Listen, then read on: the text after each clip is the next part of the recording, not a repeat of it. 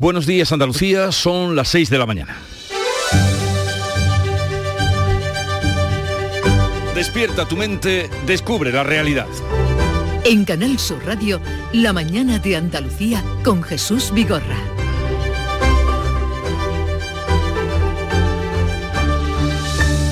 Después de cuatro días por tierras gallegas, y dos años sin verse, hoy el rey emérito acudirá al encuentro con el rey Felipe VI, su hijo y otros miembros de la familia de los que espera muchos abrazos, según las propias palabras del rey Juan Carlos.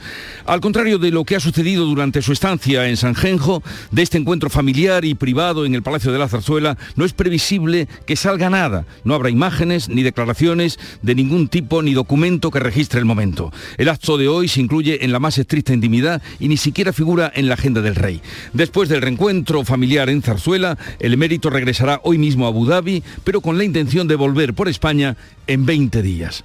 Como decía Tolstoy al comienzo de Ana Karenina, todas las familias felices se parecen unas a otras, pero cada familia infeliz tiene un motivo especial para sentirse desgraciada. Y es así, o es ahí, donde todos somos semejantes. Una familia deshecha es la de la joven de 26 años asesinada por su pareja en Montemayor, un pueblo de Córdoba. El hombre de 30 años se ha dado a la fuga después de apuñalar a la mujer y herir a un menor de 15 años que está hospitalizado. Si se confirma el carácter machista de esta muerte, será la decimoquinta mujer asesinada por violencia de género en lo que va de año y la primera en Córdoba. Y además hay otra mujer que ha sido apuñalada por su pareja en Sanlúcar de Barrameda, en Cádiz, tiene 47 años, está grave pero fuera de peligro. Hay otra preocupación que se extiende, que continúa, y es la propagación de la viruela del mono. En Andalucía se han diagnosticado cuatro casos y un quinto se mantiene en observación. La Organización Mundial de la Salud anticipa que aparecerán más casos de esta rara enfermedad en el mundo. Y España ha confirmado 30 casos y está estudiando 54 posibles infecciones en nueve comunidades. Así comenzamos la última semana ya de junio y a cuatro semanas para la cita con las urnas en Andalucía que será el próximo 19 de junio. En Canal Sur Radio, la mañana de Andalucía con Jesús Vigorra. Noticias que les vamos a contar con Carmen Rodríguez Garzón. Buenos días, Carmen. ¿Qué tal? Muy buenos días, Jesús. Y volvemos a comenzar por el tiempo. Hoy esperamos en general en Andalucía cielos poco nubosos con algún intervalo de nubes altas, pero habrá intervalos de nubes bajas matinales y brumas en el tercio occidental y ahí no se descartan nieblas. El viento de componente oeste arreciando por la tarde en el litoral mediterráneo y en el estrecho. Los termómetros bajan en el interior oriental y en el resto de Andalucía se esperan mínimas sin cambios y máximas en ascenso. Málaga tendrá hoy la temperatura más alta, 35 grados, 34 de máxima en Córdoba, 33 en Sevilla, 31 en Jaén y Granada, 30 en Huelva, 29 en Almería y 25 de máxima en Cádiz. Y vamos ahora con las noticias del día. El rey emérito viaja hoy desde Galicia a Madrid, donde mantendrá un encuentro con Felipe VI, su hijo y el resto de la familia. Don Juan Carlos ha dicho que aguarda con muchas ganas la cita y que espera muchos abrazos. Así lo decía a los periodistas tras participar en una regata en San Sencho, la localidad en la que ha pasado junto a unos amigos el fin de semana tras dos años fuera de España. ¿Tiene ganas de ver mañana al rey Felipe y a su familia en Zarzuela? Pregunta. Pregunto. Pregunta tú. Supongo que muchas. Yo estoy aquí. Perfecto.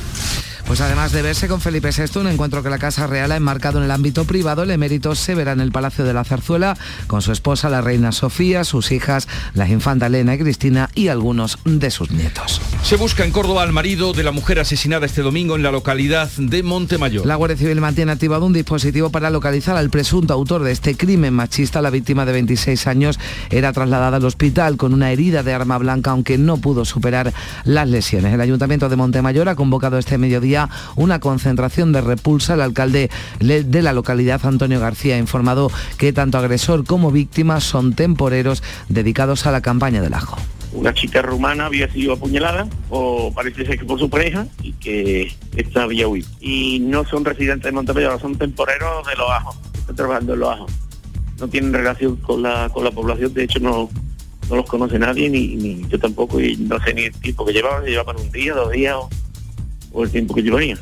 Además está previsto que en las próximas horas pase a disposición judicial el hombre de 50 años detenido en Sanlúcar de Barrameda en Cádiz por agredir con un arma blanca a su mujer de 47 años que está grave pero fuera de peligro. En Sevilla la policía local ha liberado a otra mujer, a una mujer de 52 años a la que su marido había encerrado en su domicilio. Seis personas han resultado heridas en la feria de dos hermanas en Sevilla tras ser arrolladas por un coche de caballos. El conductor perdió el control y el carro tirado por dos mulos golpeó a varios grupos de personas que paseaban por el recinto ferial muy cerca de la caseta municipal. Cuatro de los heridos fueron trasladados al hospital, uno de ellos cuenta, tiene un pronóstico más grave. Sigue la precampaña de las elecciones andaluzas de cara al 19 de junio. Pedro Sánchez ha arropado a Juan Espadas este domingo en Granada, mientras que Juanma Moreno insiste en que quiere gobernar en solitario y pone líneas rojas a futuros pactos. El presidente de la Junta y candidato del PP a la reelección se ha comprometido en una entrevista en el Confidencial al cumplimiento íntegro del Estatuto de Autonomía. Quiere Juanma Moreno conseguir una mayoría amplia, pero si no lo logra y no puede llegar a acuerdos, no descarta la repetición de elecciones. Ahora mismo no descarto nada. Dependerá primero de lo que digan los andaluces, del resultado que digan los andaluces y lo segundo, si hubiese que negociar, ¿qué negociación hubiera? Yo estoy convencido que puedo gobernar en solitario y voy a gobernar en solitario. Ese es mi, mi objetivo, ¿no?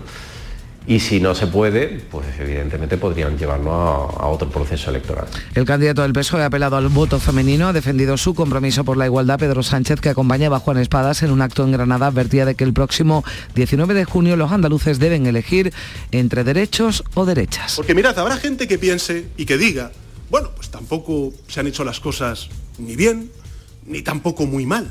Pero en un tiempo de tantas aceleraciones, de tantos cambios, ¿qué necesitamos? El que Andalucía se conforme con los que están no significará dejar a Andalucía como está, sino hacerla retroceder. Desde Ciudadanos, Juan Marín ha vuelto a defender el pacto de su formación con el PP y la candidata de Por Andalucía, Inmaculada Nieto, ha llamado a los más afectados por la crisis a que se movilicen para inaugurar una nueva etapa.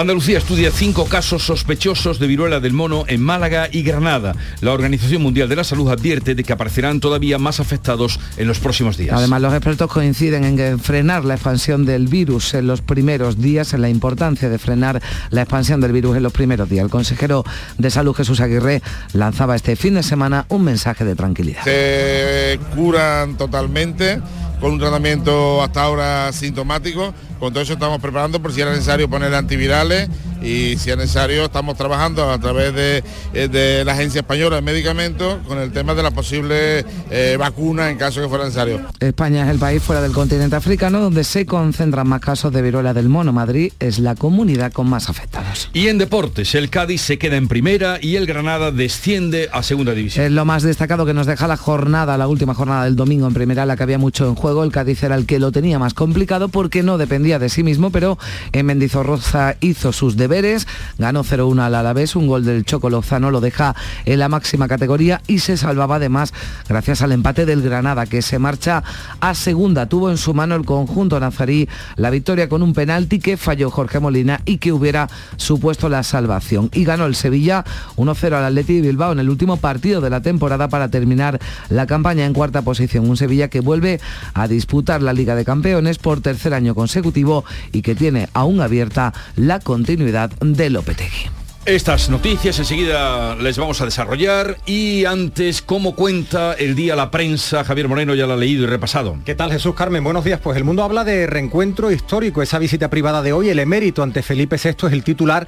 He venido aquí a normalizarlo todo. Casa Real reafirma el carácter íntimo de la cita, que será breve y no, aseguro, no asegura si distribuirá imágenes. Si hay imágenes ayer del rey en la regata de Sanjenjo, donde ganó el bribón, sonríe. Eh, con el símbolo de, de, victoria, esa es la imagen.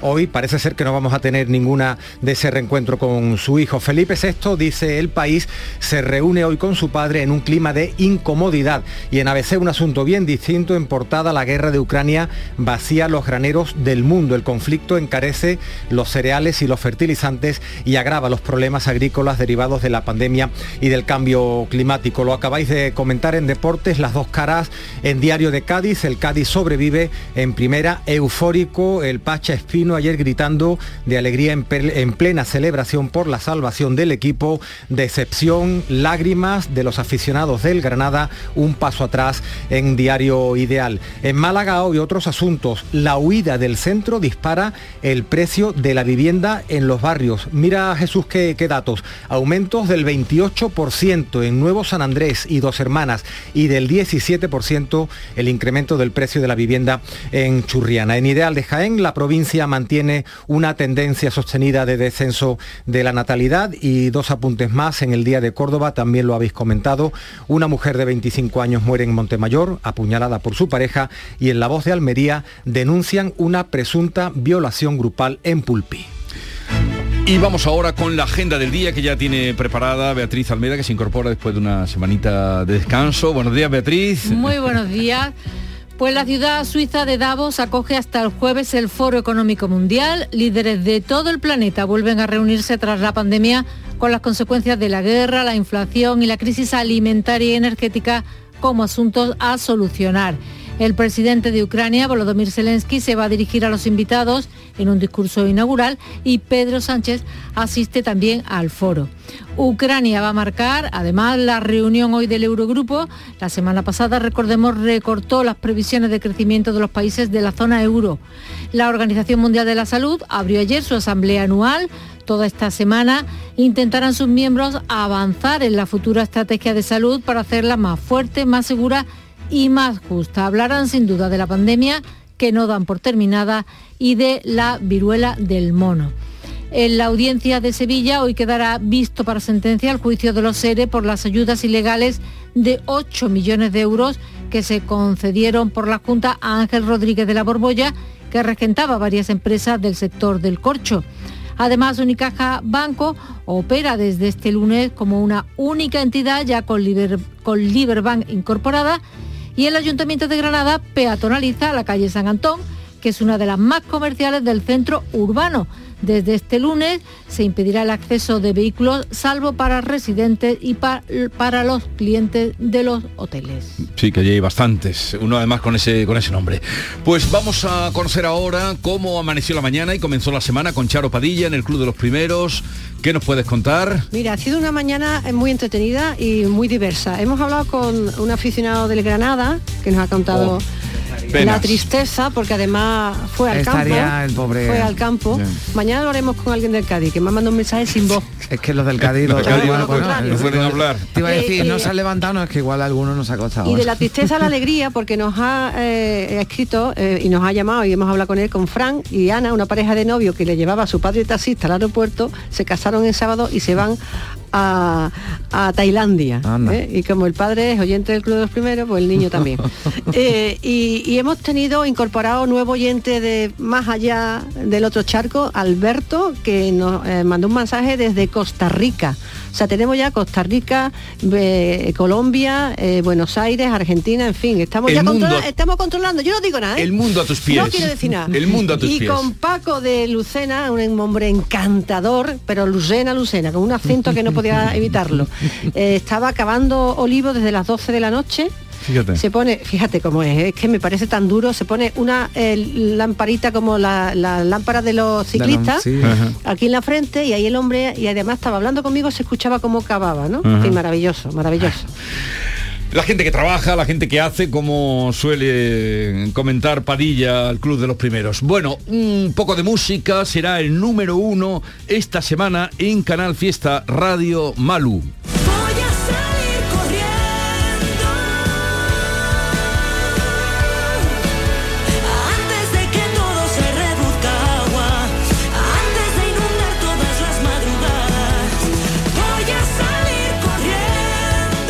Esta semana en Canal Fiesta Radio con el tema de cielo. A partir de las 8 mm, vamos, vamos a hablar con Ángeles Ariza, que es la coordinadora del programa Vacaciones en Paz.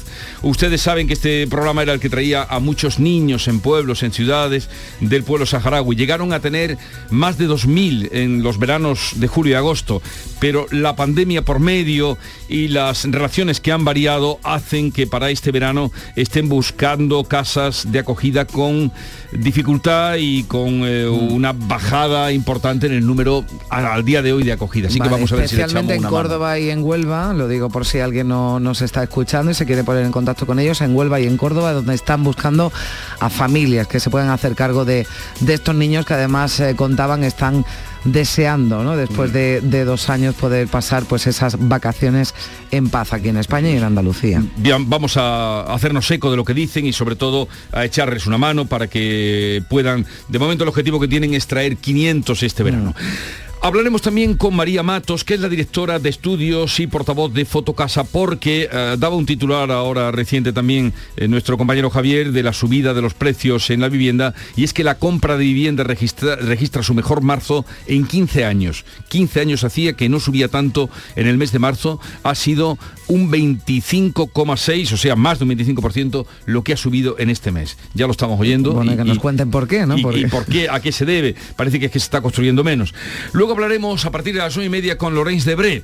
Es la escritora francesa, hija de Regis Debré, el famoso filósofo, autora del libro Mi rey caído, la que fuera a hablar, eh, la primera que fue a hablar con el rey cuando se fue a Abu Dhabi y que, en fin, nos comentará eh, su parecer de lo que ha transcurrido, cómo ha ido este fin de semana con el regreso del rey. Será a partir de las 9 y media. A partir de las 10, hoy vamos a hablar de pan, pico, regañá y diversas maneras de hacer el pan. Una ¿Eso hora... a qué hora? A las 10. A las Ma- 10, a esa hora mala hora. tú desayunando, ¿no? Sí, Posiblemente.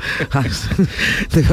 pondré, pondré la radio cuando ya haya esa. Sí, porque la Academia de Gastronomía y Turismo ha celebrado, va a celebrar hoy en el Salón de Actos de la Caja Rural un, un encuentro para hablar de pan, picos y regañás como las esencias de la panadería sevillana. Y de ahí que hablemos también del pan. Creo que hoy además es el día del pan. Luego vendrá Francisco Arevalo para atender a todos nuestros oyentes en los problemas que tienen con seguros, con coches, eh, con arreglos eh, y desarreglos. Y a partir de las 11 con Yuyu, hoy viene Yuyu, y celebraremos la, eh, en fin, la, la salvación del Cádiz. Lo tenemos que celebrar Bueno, con él. Yuyu estará contentísimo. A ver cómo viene, a ver cómo viene hoy de voz. Estará contentísimo. Yo lo que no sé de vos, pero seguro que viene con la camiseta del Cádiz. Ya lo verás, luego te lo diré mañana. Y la visita de Fran Aguilar, que entró en el mundo de la música eh, hace ya sobre los 90, es del grupo de, de Los Veneno, de Santiago Serón, de Jorge Y ahora viene con su disco Canciones Aguilar. No tiene poesía, son las seis de la mañana, cuando el sol no tiene ganas de una ducha de agua fría. A las 6 de la mañana, ducha de agua fría y por supuesto la radio encendida. Canciones Aguilar, vendrá a visitarnos Fran Aguilar ya para terminar el programa, que como saben ustedes estará en antena y queremos contar con su compañía hasta las 12 del mediodía. La mañana de Andalucía. El 19 de junio de 2022 son las elecciones al Parlamento de Andalucía. Si estás temporalmente en el extranjero entre el 26 de abril y el 19 de junio, puedes votar en las elecciones al Parlamento de Andalucía del próximo 19 de junio. Para ello debes inscribirte en el registro de matrícula consular como no residente y recoger tu solicitud hasta el 21 de mayo en tu oficina consular o descargarla en la web del Ministerio de Asuntos Exteriores, Unión Europea y Cooperación, www.exteriores.gov.es. Tendrás que entregarla personalmente con tu DNI o pasaporte en la misma oficina consular. Recibirás la documentación en tu domicilio del extranjero y tendrás hasta el 15 de junio para enviar gratuitamente tu voto por correo certificado. Puedes ejercer tu derecho al voto aunque estés temporalmente en el extranjero. 19 de junio de 2022. Elecciones al Parlamento de Andalucía. Infórmate llamando al teléfono gratuito 919-0622 o entra en eleccionesparlamentoandalucía2022.es. Junta de Andalucía. Chano, ¿nos disfrazamos de factura de la luz para asustar al personal? ¡Tequilla! Con Hogar Solar ahorras tanto que eso ya no da yuyu. ¿Hogar Solar? ¡Claro! No como mi cuñado Alfonso que riega todos los días una lámpara creyendo que le va a crecer una planta fotovoltaica. Hogar Solar, la luz que te ayuda a ahorrar. Ahora mismito voy a ponerme yo la plaquita. Por la brisa del mar, todo. Por el verano que te mereces, en Viajes El Corte Inglés y Costa Cruceros te lo damos todo. Las mejores ofertas de cruceros a todos los destinos. Reserva desde solo 50 euros tu crucero por el Mediterráneo desde 699 euros en súper todo incluido. Con bebidas, excursiones, tasas de embarque y sin gastos de cancelación hasta 30 días antes de la salida. Además, llévate de regalo una pantalla inteligente Google Nest Hub. Consulta condiciones. Viajes El Corte Inglés y Costa Cruceros. Por tu verano, todo. La mañana de Andalucía con Carmen Rodríguez Garzón. Canal Sur Radio. Son las 6 y casi 20 minutos de la mañana. Felipe VI recibe el lunes al emérito en la zarzuela un encuentro estrictamente privado después del fin de semana que don Juan Carlos ha pasado en San Sencho, en Galicia. El rey viaja hoy mismo a Madrid para visitar a su hijo, a la reina Leticia y a su nieta la infanta Sofía y también le estarán esperando en el Palacio de la Zarzuela su esposa doña Sofía y sus hijas las infantas Elena y Cristina. Una cita a la que el emérito se refería, lo escuchábamos hace un momento, cuando los periodistas le han preguntado por ella en San Xenxo, ha dicho que tenía muchas ganas, que esperaba recibir muchos eh, abrazos. La visita, tras la visita que según la Casa Real tiene un carácter estrictamente privado, el emérito regresará hoy mismo a Abu Dhabi, donde tiene fijada su residencia desde hace dos años. A la visita del emérito se ha referido el líder del PP, Alberto Núñez Feijo, que no ve razonable que se siga cuestionando a Juan Carlos Carlos I al tiempo que ha defendido que acuda a España cuando lo considere oportuno, de acuerdo a sus derechos y libertades. Lamentaba además que se utilice la figura de Juan Carlos I en la visita a su país para cuestionar la jefatura del Estado. No parece razonable seguir cuestionando que un ciudadano que no tiene ninguna causa pendiente con la justicia, que además ha sido rey de España durante varias décadas, eh, se cuestione su papel, salvo por parte de aquellos que no utilizan esta situación como coartada para erosionar la Constitución española y la jefatura del Estado. Decía la secretaria general de Podemos y ministra de Derechos Sociales, Ione Belarra, que es una vergüenza que el rey emérito vuelva a España a participar en regatas en lugar de rendir cuentas ante la justicia y ante la ciudadanía. Su vuelta, según Belarra, es una humillación para nuestra democracia. Una vergüenza que el rey emérito haya vuelto a este país a hacer una regata que es una vergüenza que no haya vuelto para rendir cuentas ante la justicia y ante la ciudadanía y que su vuelta, compañeros y compañeras, es una humillación a nuestra democracia.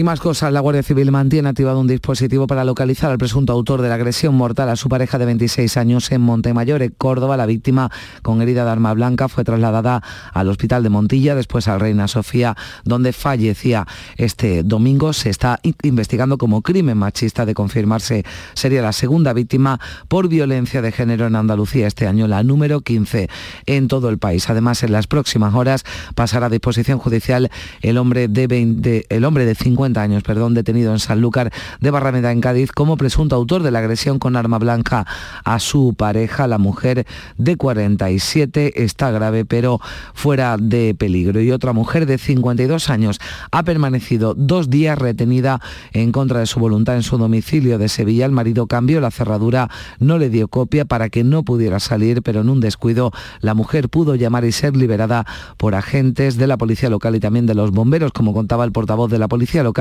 de Sevilla, Mario Domínguez. Se recibió una llamada de una mujer en la sala del Cerro 22 alertando de que su marido la tenía cerrada. Directamente trasladamos un patrullero al lugar y ella pues denunció lo sucedido y era que su marido había cambiado la cerradura a la puerta y le había dejado encerrada no dándole copia de llave. Así lleva dos días. Los servicios sociales del ayuntamiento, UMIS, se encargaron de, de esta mujer para darle cobijo. Y un coche de caballos ha arrollado este domingo a seis personas en la Feria de Dos Hermanas en Sevilla. Un hombre ha sido evacuado al Hospital Virgen del Rocío con, politraumatismos y pronóstico grave. Un menor y el propio conductor del carro eran asistidos en el Hospital Virgen de Valme. En Córdoba, un hombre ha sido detenido por una posible agresión sexual que ocurría en los alrededores del recinto ferial. Este domingo, una de las patrullas desplegadas en el operativo especial de feria fue alertada de que se estaba cometiendo esa agresión sobre las cinco y media de la mañana joven de 18 años. El presunto agresor de 24 fue retenido por efectivos de protección civil hasta que llegó la policía local y lo detuvo. Y hablamos eh, ya de la pre-campaña de las elecciones andaluzas del próximo 19 de junio. Este domingo el secretario general del PSOE y presidente del Gobierno arropaba en Granada al candidato a la presidencia de la Junta, Juan Espadas. Es el segundo acto de la pre-campaña en el que ha intervenido Pedro Sánchez. Ha tenido un marcado carácter feminista. Los socialistas han defendido su compromiso con la igualdad. Utilizaban las palabras de la escritora Almudena Grande, fallecida recientemente, por la igualdad absoluta. Además, Espada respondía al candidato del PP, Juanma Moreno, que pedía una mayoría amplia para gobernar en solitario. El candidato socialista ha apelado al voto femenino. Si vota la Andalucía real, ganaré las elecciones. Qué equivocado está, señor Moreno Bonilla. Esta es la Andalucía real. Esta es la Andalucía real. Esta es la de las mujeres andaluzas que quieren avanzar en igualdad, no la que tú describes como maravillosa y fantástica, no. Juanma Moreno, que ha insistido este domingo en que su intención es gobernar en solitario, se muestra convencido el presidente de la Junta y candidato a la reelección por el Partido Popular de que logrará para ello una mayoría suficiente el próximo 19 de junio, pero no descarta que pudiera darse una repetición electoral, aunque dice que ni es deseable ni razonable. Por ello pide a los andaluces que reflexionen y mediten bien su voto. Tengo la firme determinación de gobernar en solitario. ¿Por qué digo la firme determinación? Porque creo que es posible. Creo que Andalucía, la mayoría de los andaluces quieren un gobierno ponderado, equilibrado, sereno, una mayoría constructiva, una mayoría segura. Y eso solamente lo puede representar ahora mismo la opción que yo represento, el Partido Popular de Andalucía. Por su parte, el vicepresidente de la Junta y candidato de Ciudadanos, Juan Marín, ha defendido que el actual gobierno ha sido, de hecho, se ha demostrado durante tres años y medio de legislatura que Andalucía no es, decía Marín, un cortijo del Partido Socialista. El líder de la formación naranja ha denunciado el maltrato de Pedro Sánchez a Andalucía, coincidiendo con el acto del presidente del gobierno junto a Juan Espadas en Granada. Él no puede dar lecciones absolutamente de nada, porque hablaba, creo que ha hablado de deberes y de derechos pues él debería de haber denunciado la corrupción política del Partido Socialista en Andalucía durante 37 años, igual que el señor Espada.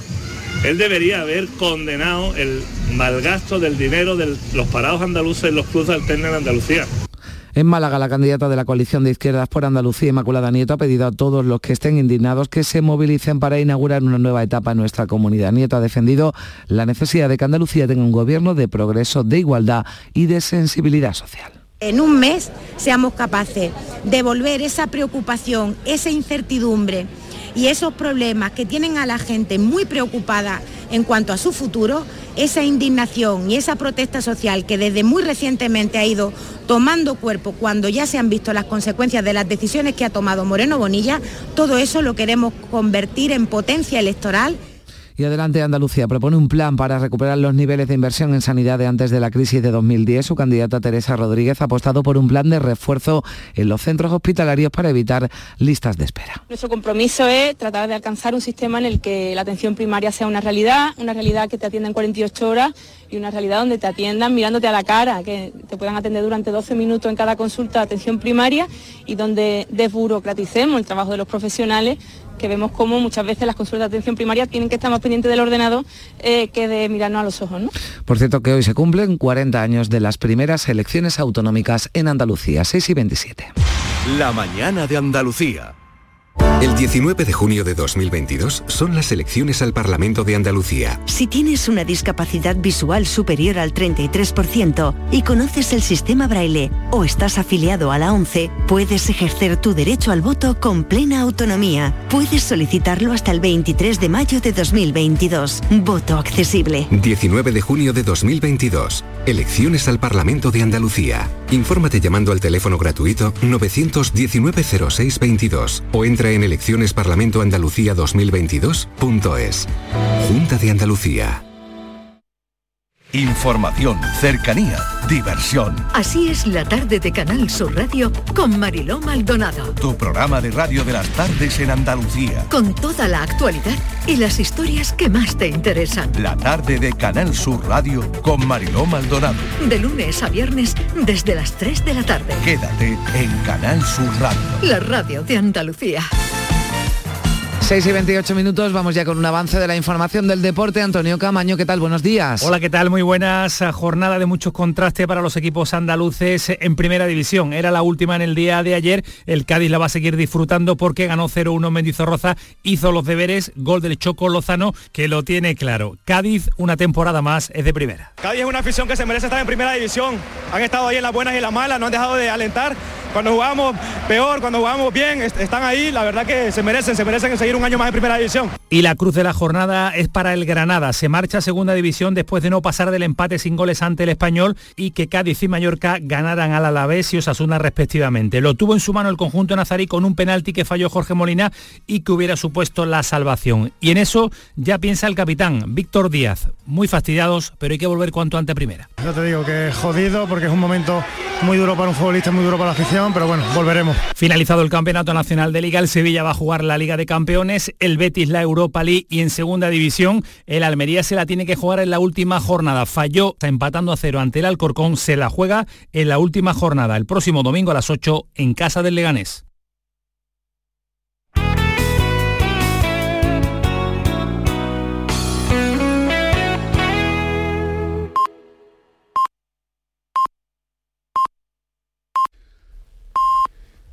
Andalucía son ya las seis y media de la mañana. La mañana de Andalucía con Jesús Vigorra. Y a esta hora con Carmen Rodríguez Garzón le damos cuenta en titulares de las noticias más destacadas que les venimos contando desde primera hora. Felipe VI y su padre se reencontrarán hoy en Madrid tras dos años de distanciamiento. Un encuentro familiar y privado en el Palacio de la Zarzuela después de que el rey emérito haya pasado cuatro días en San y previo a su regreso hoy mismo a Dubái. Se va Juan Carlos eh, con el propósito de regresar a España en menos de 20 días. La Guardia Civil busca a un sospechoso de haber asesinado a su pareja de 26 años en el pueblo de Montemayor de Córdoba. El hombre de 30 años ha dado la fuga después de apuñalar a la mujer y herir a un menor de 15 años que está hospitalizado. Si se confirma el carácter machista de este crimen, será la decimoquinta mujer asesinada por violencia de género este año en España, la primera en Córdoba. Y otra mujer ha sido apuñalada por su pareja en Sanlúcar de Barrameda, en Cádiz. Tiene 47 años, está grave pero fuera de peligro. Hay más casos también recientes de violencia contra las mujeres en Córdoba. El juez ha enviado a prisión al acusado de abusar de una joven en la feria y en Sevilla una mujer ha sido liberada tras pasar dos días encerrada por su marido en su domicilio. Pasa además a disposición judicial un hombre de 35 años acusado de grabar a mujeres en los aseos públicos de una clínica de Mairena del Aljarafe. Quedan cuatro semanas para la cita con las urnas en Andalucía y el candidato y líder del PP, Juanma Moreno, no descarta repetir las elecciones si no puede gobernar en solitario. Una decisión que ha criticado el líder de Vox, Santiago Bascal, también la candidata de Adelante Andalucía, Teresa Rodríguez. Juan Marín aboga por reeditar la coalición con Ciudadanos. El socialista Juan Espada reivindica la igualdad absoluta entre hombres y mujeres. Inmaculada Nieto llama a los más afectados por la crisis a votar su formación por Andalucía. En los dos años de pandemia han aparecido en el mundo un nuevo mil millonario cada 30 horas y un millón de nuevos pobres cada 33. Así lo denuncia la ONG Intermon Oxfam en su informe Beneficiarse del sufrimiento que ha presentado con motivo del Foro Económico de Davos que se reúne hasta el jueves en Suiza. La Organización Mundial de la Salud anticipa que aparecerán más casos de la viruela del mono en el mundo. España ha confirmado 30 casos, estudia 54 posibles infecciones en nueve comunidades. Andalucía ha diagnosticado cuatro, mantiene un quinto en observación. Unicaja Banco opera desde hoy como la única entidad tras integrarse en Liberbank. Los clientes de Liberbank quedan automáticamente incorporados al sistema de oficinas, cajeros, banca digital y telefónica sin necesidad de realizar ninguna gestión. La plataforma en defensa del sector del transporte amenaza con reactivar los paros de camioneros el próximo verano. Las ayudas de 20 céntimos no resuelven la crisis de los carburantes y los pequeños transportistas y autónomos dan de margen al gobierno hasta el próximo 30 de junio para que apruebe la ley que debe prohibir trabajar por debajo de costes.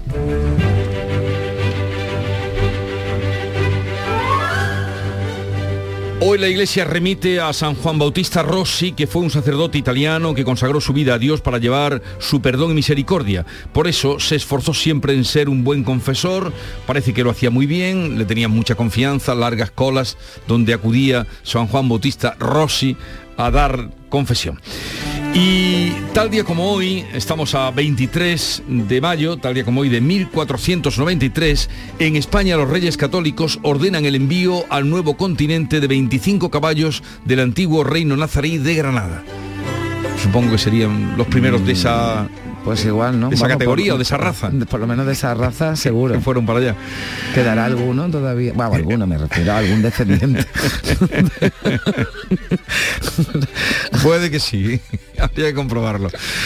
Y tal día como hoy, de 2012 la germandería, eh, gendarmería de la Ciudad del Vaticano detuvo al mayordomo del Papa Benedicto XVI, Paolo Gabriele, nombre que os recordará, recordaréis, por supuestamente desvelar documentos secretos que aparecieron en el libro de su santidad, los papeles secretos de Benedicto XVI. Comenzó así el caso eh, Batilix y así sonaba. Il Tribunale, invocata la Santissima Trinità, ha pronunciato la seguente sentenza. L'imputato Paolo Gabriele, colpevole del delitto previsto, lo condanna pertanto alla pena di anni 3 di reclusione, considerate l'assenza di precedenti penali. Así la pena Eh, bueno, comenzó antes el Batilix ¿no? Y luego la sentencia. la sentencia. Y esta cita que traigo hoy, eh, que dice así, no debías haberte hecho viejo hasta haber sido sensato. Shakespeare.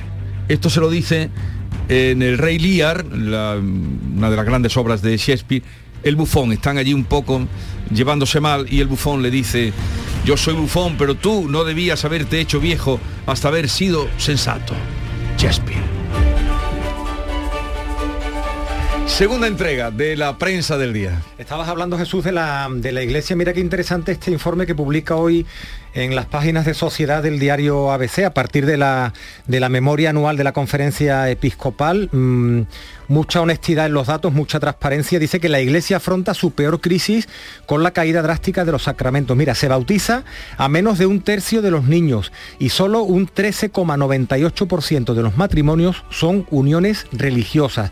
Cuenta también que en una década se ha pasado de 60.000 religiosos en España a 35.000. Por contra, en acciones como la acción social sigue siendo clave la, la Iglesia Católica. Dice, por ejemplo, que más de 4 millones de personas fueron atendidas en 2022 en los 9.000 centros asistenciales. En fin, quien lo quiera leer, da cuenta en páginas de sociedad de ABC, dice que es una iglesia más social y asistencial, pero menos sacramental. En, en cualquier caso, todo lo contrario de lo que está pasando con las comuniones, que se han convertido en bodas. Hay datos interesantes también sobre las comuniones, que hay, mucho- hay muchísimas. Muy pocos bautizos, muy pocos matrimonios, pero, comuniones. sigue habiendo muchas, muchas comuniones, sobre todo En en, la el, fiesta. en el mes de mayo. Bueno, en el diario El Mundo cambiamos de, de asunto, el emérito ante Felipe VI, he venido aquí a normalizarlo todo. Y mira este otro dato que da el mundo, el número de opositores mayores de 50 años se duplica desde el COVID más de 50 años metiéndose en oposiciones.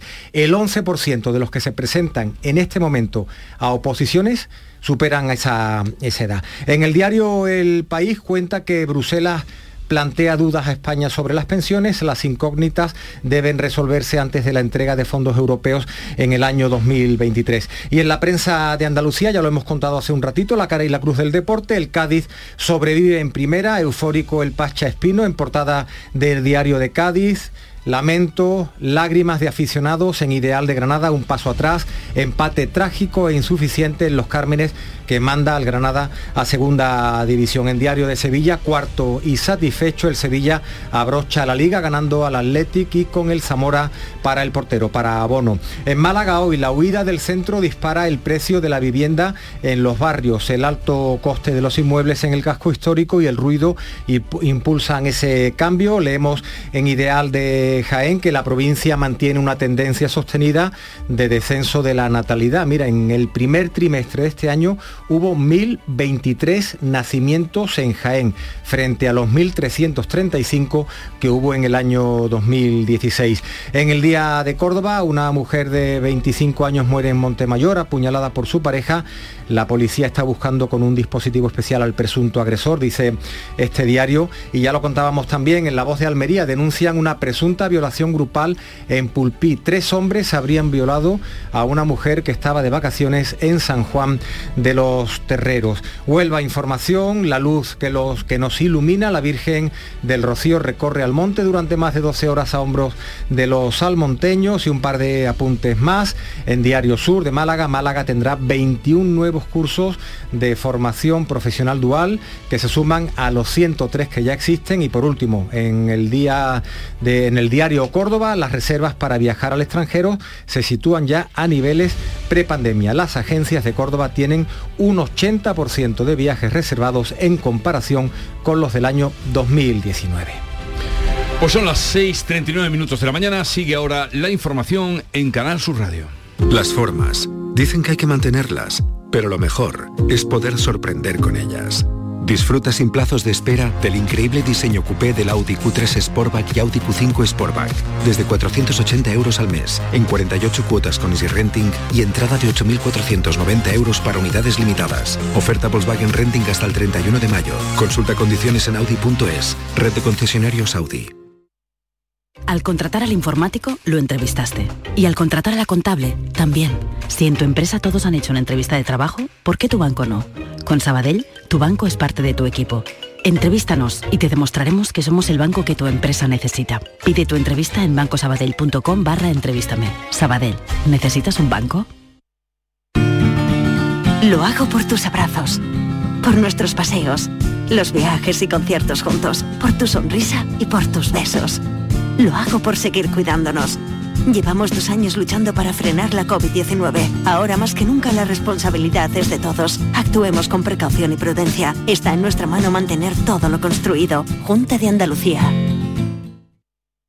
La mañana de Andalucía con Carmen Rodríguez Garzón. Canal Sur Radio. Son las 7 menos 20 minutos. Continúan en estudio los cuatro nuevos casos de viruela del mono detectados en Andalucía, tres en Málaga, uno en Granada. Se suman al primer positivo localizado en la provincia malagueña que está pendiente de confirmación oficial. Los expertos avanzan que irán en aumento en todo el país, pero también lanzan un mensaje de tranquilidad. Todos coinciden en la necesidad de parar la expansión en los primeros momentos y por ello es imprescindible, decía el director del Centro de Coordinación de Y Emergencia, Fernando Simón, el control de la transmisión. Tenemos muchos más casos de los que ha habido nunca fuera de África, pero eh, no es lo mismo si todos los casos tienen un punto único de transmisión o si son varias cadenas de transmisión. Temor en la comunidad científica eh, por la expansión del virus de la viruela del mono. La OMS, la Organización Mundial de la Salud, avisa de que en los próximos días pueden aparecer más casos. España se mantiene como el país más afectado, como la mayor parte de los infectados ubicados en Madrid. Y también eh, se muestra preocupada la Organización Mundial de la Salud por la evolución de la pandemia del COVID.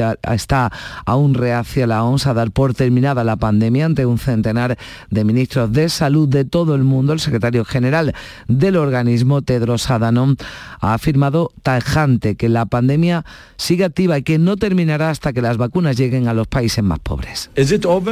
No. ¿Se ha acabado? Ciertamente no. Sé que no es el mensaje que quieren oír y tampoco el que quiero dar, pero no acabará la pandemia hasta que lo haya hecho en todos los países. Los nuevos datos sobre la evolución de la pandemia se van a conocer en España, en Andalucía, mañana martes. Los últimos notificados son del viernes, jornada en la que la Consejería de Salud informaba de 41 fallecidos y 8.071 nuevos contagios en Andalucía.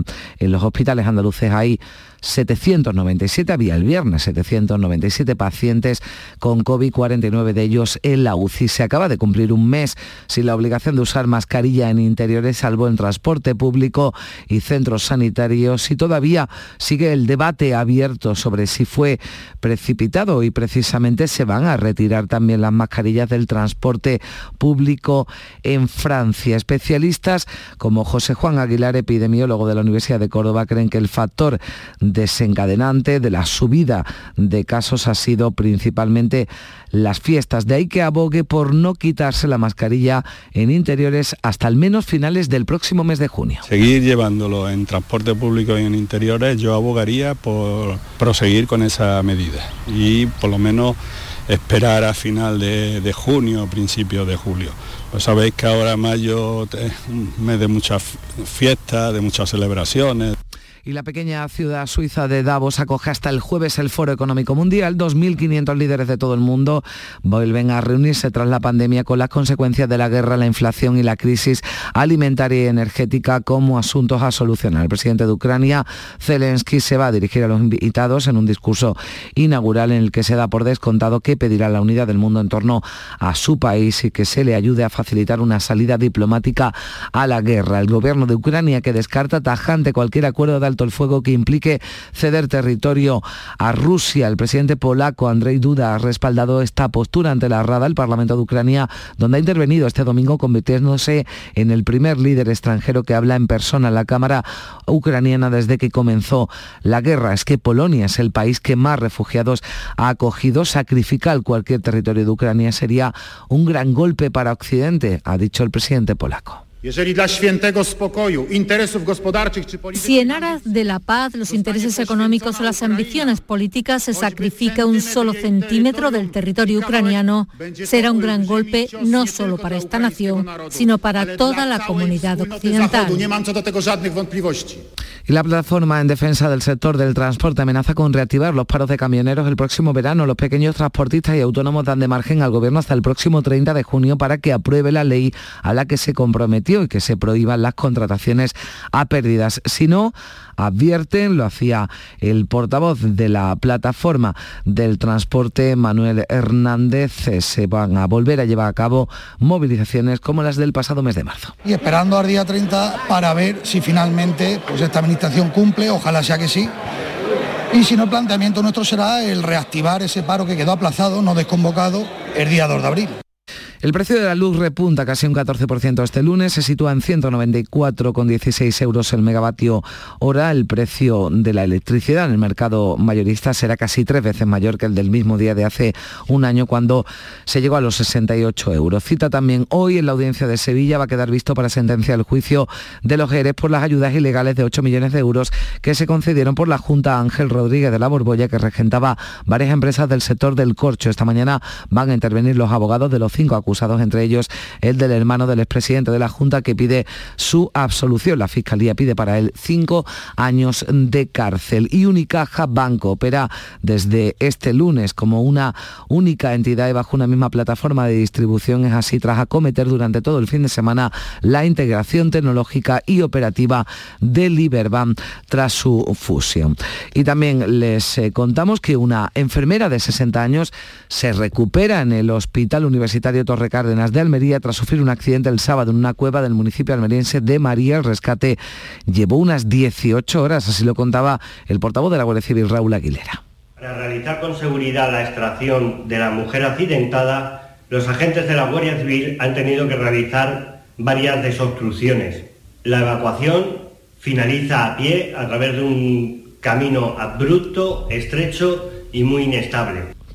Y la Virgen del Rocío se encuentra de nuevo en el altar de la parroquia de la Asunción de Almonte tras 13 horas de procesión por las calles de su localidad. El próximo domingo va a tener lugar el traslado de la Blanca Paloma desde Almonte hasta la aldea del Rocío para la celebración de la romería de Pentecostés, una multitudinaria procesión que transcurría sin incidencias destacadas, y lo decían desde el Ayuntamiento de Almonte, entre los vecinos y visitantes, emoción en un día de reencuentros. Un día muy bonito, mucho tiempo esperando después de todo lo que he vivido y bueno, es un día muy especial para el monte, el pueblo está precioso. Muchos nervios, muchas ganas y sobre todo a disfrutarlo con los que no están también. Con muchos nervios por el miedo, el miedo al COVID y el miedo y ya está camino a la aldea del Rocío la Hermandad de Barcelona. Después de dos años, este domingo celebraba la misa de Romero en la iglesia de San Jaume. Después, el sin pecado procesionaba sobre su carreta por las calles del barrio gótico de la ciudad condal y terminaba en la catedral. Allí los peregrinos rezaban el Ángelus y después partían hacia la aldea del monte. Con muchas ganas, con, con mucha fe y con muchísimas ganas de llegar a ver a la Virgen, que ya está en la calle. Barcelona es rociera porque hay muchísimas hermandades, porque también se hace un rocío aquí y, Barcelona sí que es rociera. Doy fe de ello. Llevamos 50 años, 52, eh, derramando rocío en Barcelona. La mañana de Andalucía. Pues el tiempo ya de Rocío, de la Romería del Rocío, pero también de Carnaval. En este mes de mayo sigue en el Teatro Falla el concurso de agrupaciones del Carnaval de Cádiz. ¿Cómo fue la noche del domingo? Fernando Pérez, buenos días. Buenos días, a las 1 y 11 minutos de la madrugada terminaba la séptima función de preliminares, donde tuvimos momentos agradables y sobre todo lo más llamativo fue que durante el concurso el eh, que estaba en el Gran Teatro Falla se enteró de que el Cádiz eh, se mantenía un año más en primera división tras los resultados que se habían dado. Por desgracia, no para el Granada que bajará a segunda o que baja a segunda división, pero la función nos llevó momentos muy singulares como durante la actuación del cuarteto esto está empetado se celebró esa permanencia del Cádiz. También disfrutamos con las comparsas de la creadora, los mojarritas y la chirigota de Manolín Santander, la misión, el Evangelio según Santander, donde también destacó un vaso una letra que hacía referencia a nuestro compañero Juan Manzorro. Nos vamos a quedar con la comparsa de Quique Remolino, la Boquita Presta, que cantaba así su paso doble. Recuerden que a las 8 y 25 hoy vuelve Radio Andalucía Información. Quedan dos sesiones de preliminares, hoy y mañana. Cerraremos esta fase para empezar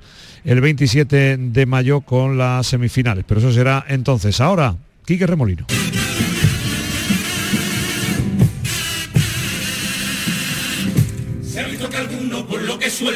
En la panteguería tuvieron la bota de otro planeta irse a vivir.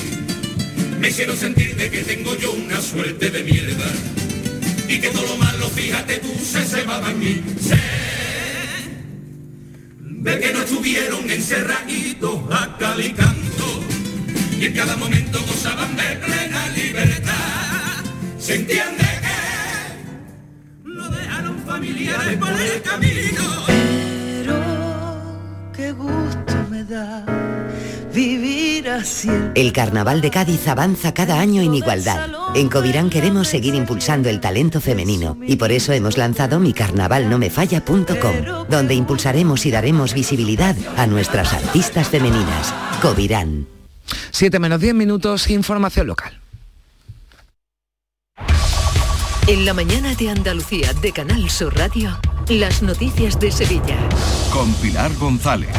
Hola, buenos días. Hoy tenemos el cielo con intervalos de nubes altas, brumas matinales sin descartar niebla en el Valle del Guadalquivir, viento del oeste que arrecia por la tarde. Las temperaturas comienzan de nuevo a subir. La máxima prevista 30 grados en Lebrija, 31 en Morón y 33 en Écija y en Sevilla. A esta hora tenemos 18 grados en la capital. Y escuchen esto, la Policía Local de Sevilla ha detenido este domingo a un británico de 21 años tras protagonizar una arriesgada persecución a lo largo de 10 kilómetros a 180 kilómetros por hora por todo el centro de la ciudad.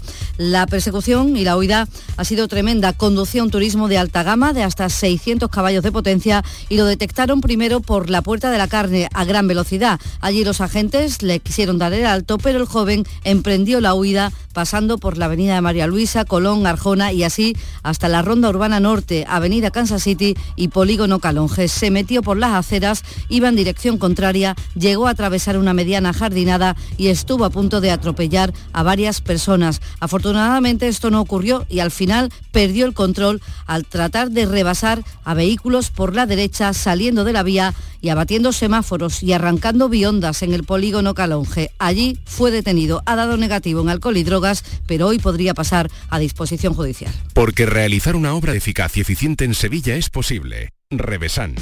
Contamos y trabajamos con arquitectos, administradores de fincas y para particulares, llevando a cabo sus proyectos con la calidad y seriedad que nos caracteriza. Contáctenos en revesan.es. Revesan, transformando Sevilla. Porque el río tiene música llega cuando el río suena Music Fest, el Festival del Aljarafe, Coria del Río, del 23 al 26 de junio. Cuatro días para disfrutar de Los Secretos, El Canijo de Jerez, Miguel Campello, Ecos del Rocío, Juan Lu Montoya y muchos artistas más. Un festival distinto en un entorno único. Consigue ya tu entrada y empieza con música el mejor verano de tu vida. En Canal Sur Radio, las noticias de Sevilla.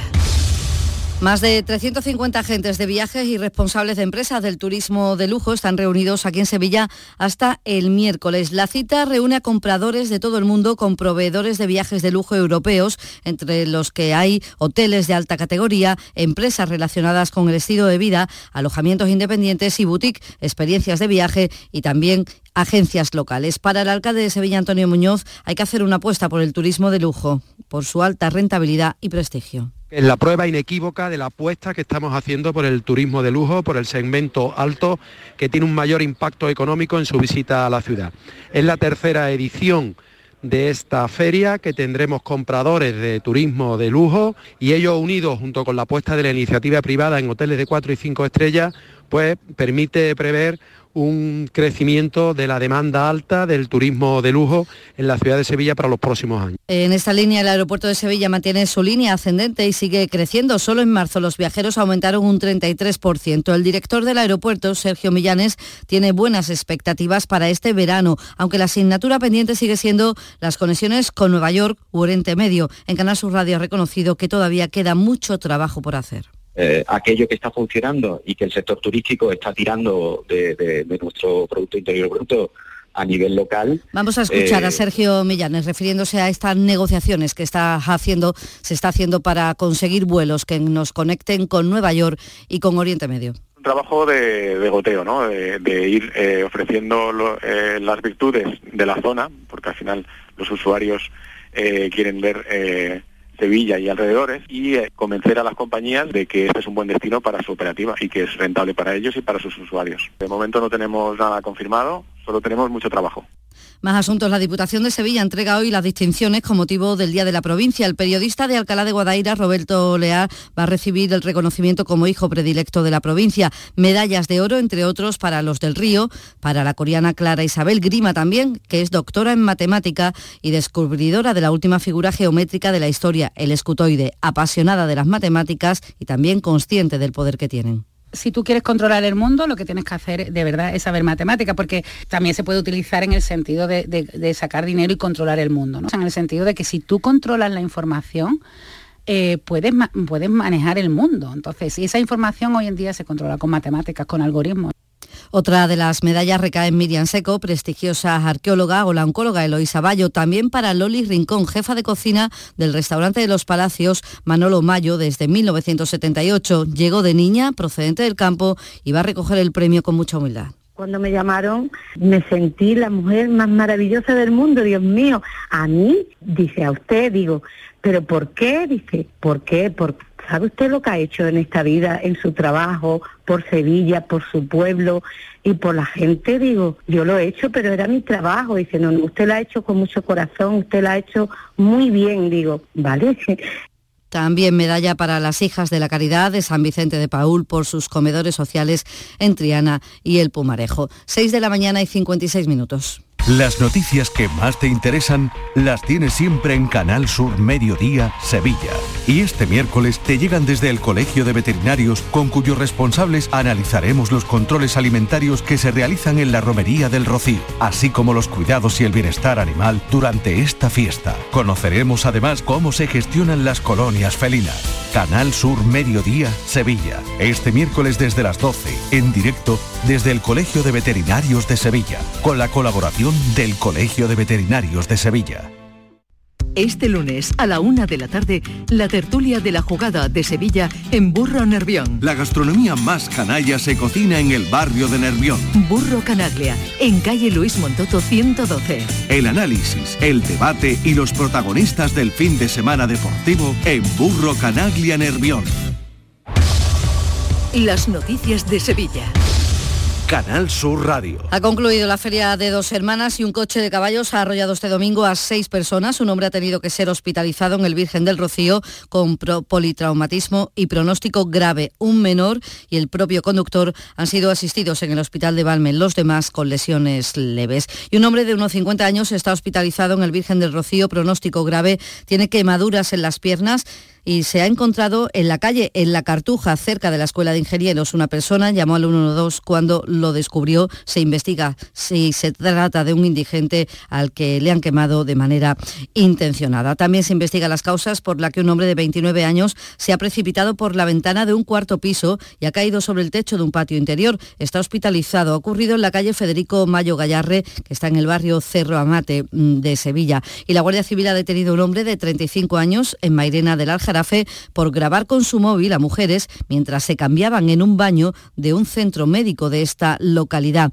Este individuo que trabaja en ese edificio había perforado unos paneles de separación de los aseos para hacer sus grabaciones. Una mujer lo descubrió, denunció y ahora la Guardia Civil, cuenta su portavoz Rosa Reina, rastrea más imágenes en el móvil. El móvil usado por este, por este detenido eh, ha quedado intervenido por, por la Guardia Civil al objeto de poder esclarecer otras posibles víctimas que hayan sido grabadas y no tengan conocimiento.